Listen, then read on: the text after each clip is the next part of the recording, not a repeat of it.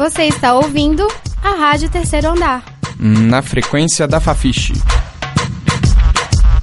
Um projeto de ensino, pesquisa e extensão vinculado à disciplina Radiojornalismo e Mídias Digitais, do Departamento de Comunicação Social da UFMG. Coordenação geral, professora Sônia Pessoa.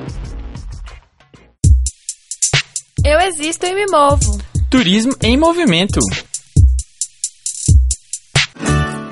No último episódio de Turismo em Movimento, da série Eu Existo e Me Movo, conversamos com estudantes sobre hospitalidade, mobilidade e acessibilidade aqui na UFMG. Para o episódio de hoje, entrevistamos professores e especialistas da área sobre os espaços da universidade. Visitamos o Espaço do Conhecimento UFMG e conversamos com a assessora do Núcleo de Ações Educativas e Acessibilidade, Bárbara Freitas. Você confere agora com o repórter Fernando Zucchelli.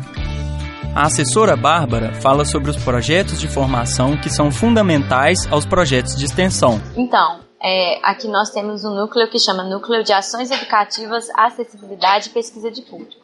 Então, a acessibilidade estaria junto, né, dentro com o Núcleo de Ações Educativas, atualmente. Já foi diferente, mas há três anos, pelo menos, a gente funciona dessa maneira.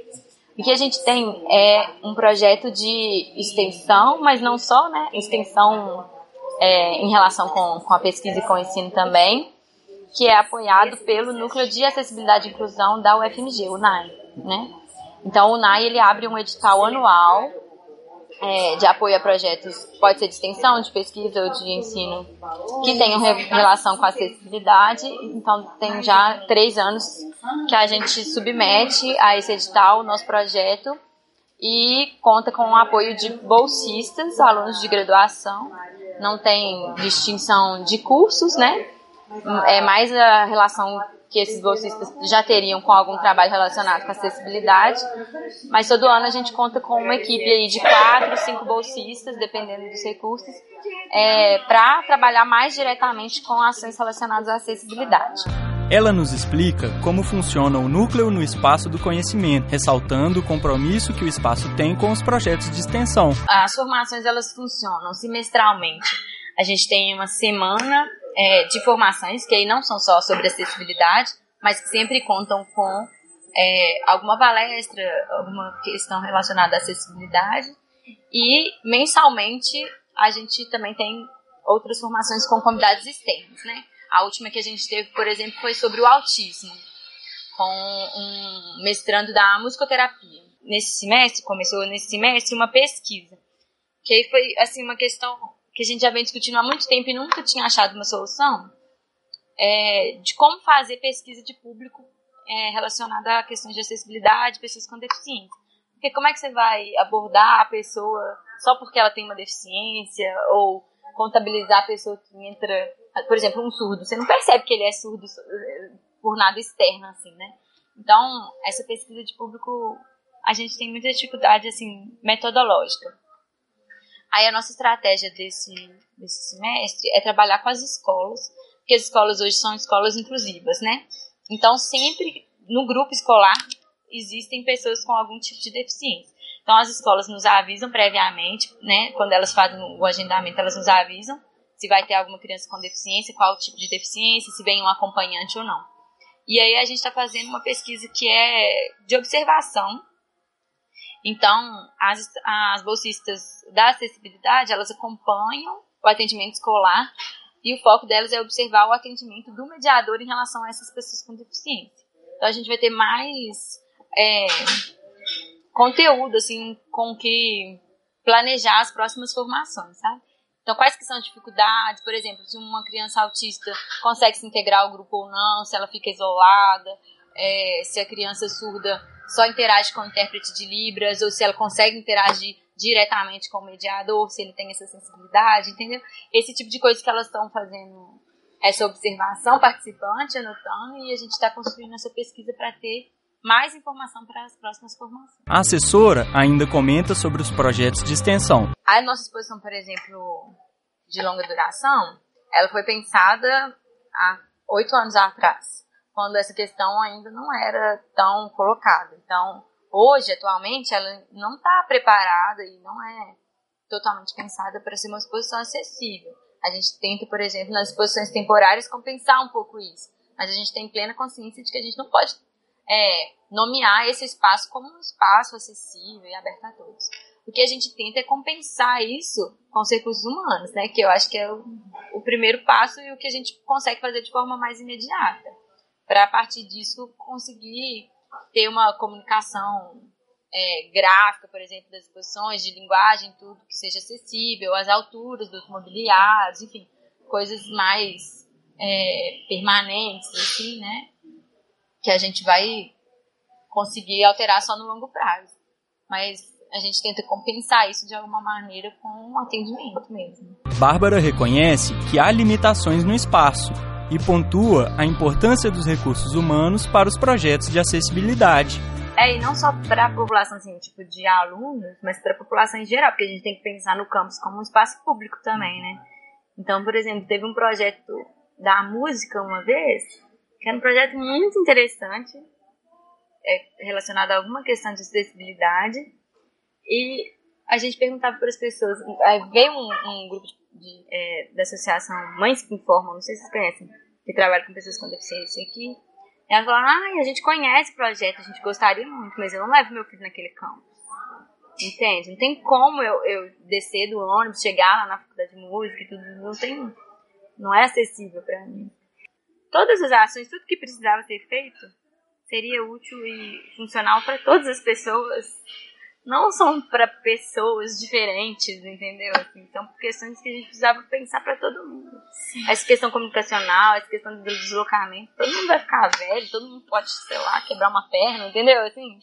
Conversamos também com a professora do Departamento de Turismo do Instituto de Geociências, Márcia Lousada. Eu sei que o Paramec é um grupo é, multidisciplinar, muito importante aqui na história da Escola de Engenharia, né? Quem coordena ele é o Marco Bortolos.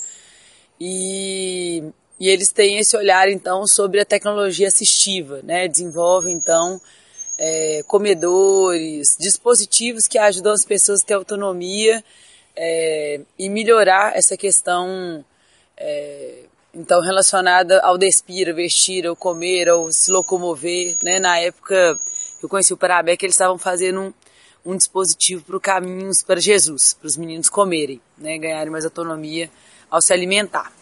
O NAI, né, não deixa de ser um órgão que produz conhecimento nesse sentido, porque o Núcleo de Acessibilidade e Inclusão, é, ele também tem diversos bolsistas, né, colaboradores que ajudam a pensar significativo desafio que agora, né, acolher, a gente já acolheu um percentual muito pequeno de estudantes com deficiência, e agora a gente tem essa cota, felizmente, né, trazendo mais diversidade para a universidade. É, então a gente está aprendendo mais sobre as demandas, as diversas demandas que uh, as diversas formas de inscrição no mundo né, suscitam para a universidade. Já deveríamos estar mais adiantados, já deveríamos ter corrido atrás de muitas coisas. É, contudo, é com a chegada é, desse número mais expressivo de estudantes que a gente se força a priorizar, né? Porque até então é, a gente não tinha é, tantas pessoas com deficiência na nossa comunidade acadêmica. Ela apresentou os grupos que trabalham de alguma forma as questões de acessibilidade nos espaços da universidade. Muito difíceis, assim, muito, ainda muito graves da gente não estar tá respeitando, né? E pensando na acessibilidade não só para as pessoas com deficiência, mas se for acessibilidade no sentido bastante universal, aí que, que a coisa vai assim, né? Por exemplo, a gente não tem banheiro sem gênero, né? As pessoas trans são obrigadas ainda a usar uma lógica binária, sofrem agressão, passam por constrangimento, sabe? Então, estamos vivendo um processo de muitas mudanças, eu fico muito feliz é, de estar vivenciando esse momento, de ver a universidade sendo questionada, a gente precisar é, se, se deslocar da nossa zona de conforto e construir alternativas, soluções, respostas. É, eu acho que esse é um momento muito fértil, assim, eu, eu tenho visto muita transformação, né? E, e precisamos é, acelerar em algumas coisas e agilizar porque o caminho é longo. Meu nome é Fernando Zucchelli e esse programa foi realizado pelos alunos Agatha Garrido, Caroline Silva, Débora Carvalho, João Lucas, Lúcia Las Casas, Túlio Fernandes, Vinícius Páscoa e Vitor Arnon, do curso de Turismo na disciplina Planejamento em Comunicação, ministrada pela professora Camila Mantovani, edição de Alexandre de Souza e Carla Scarmigliati. Até a próxima! Projeto Eu Existo e Me Movo Experiências e mobilidade de pessoas com deficiência. Realização Rádio Terceiro Andar e Afetos. Grupo de Pesquisa em Comunicação, Acessibilidade e Vulnerabilidades. www.afetos.com. Coordenação: Professoras Ângela Salgueiro Marques, Camila Alves Mantovani e Sônia Caldas Pessoa. Financiamento NAI PIPA, Núcleo de Acessibilidade e Inclusão da Universidade Federal de Minas Gerais, UFMG, em parceria com as pró-reitorias de graduação, de assuntos estudantis, de extensão e de pesquisa. Você acabou de ouvir o programa da terceira temporada da Rádio Terceiro Andar. Para saber mais, acesse ao nosso site e as redes sociais. No Facebook e no Instagram, você procura por Rádio Terceiro Andar. Para ouvir esse e outros programas, acesse nosso site www.radioterceiroandarufmg.wordpress.com. Um projeto de ensino, pesquisa e extensão vinculado à disciplina Radiojornalismo e Mídias Digitais, do Departamento de Comunicação Social da UFMG. Monitor, Alexandre de Souza. Estagiária, Carlos Carmigliati. Coordenação geral, professora Sônia Pessoa.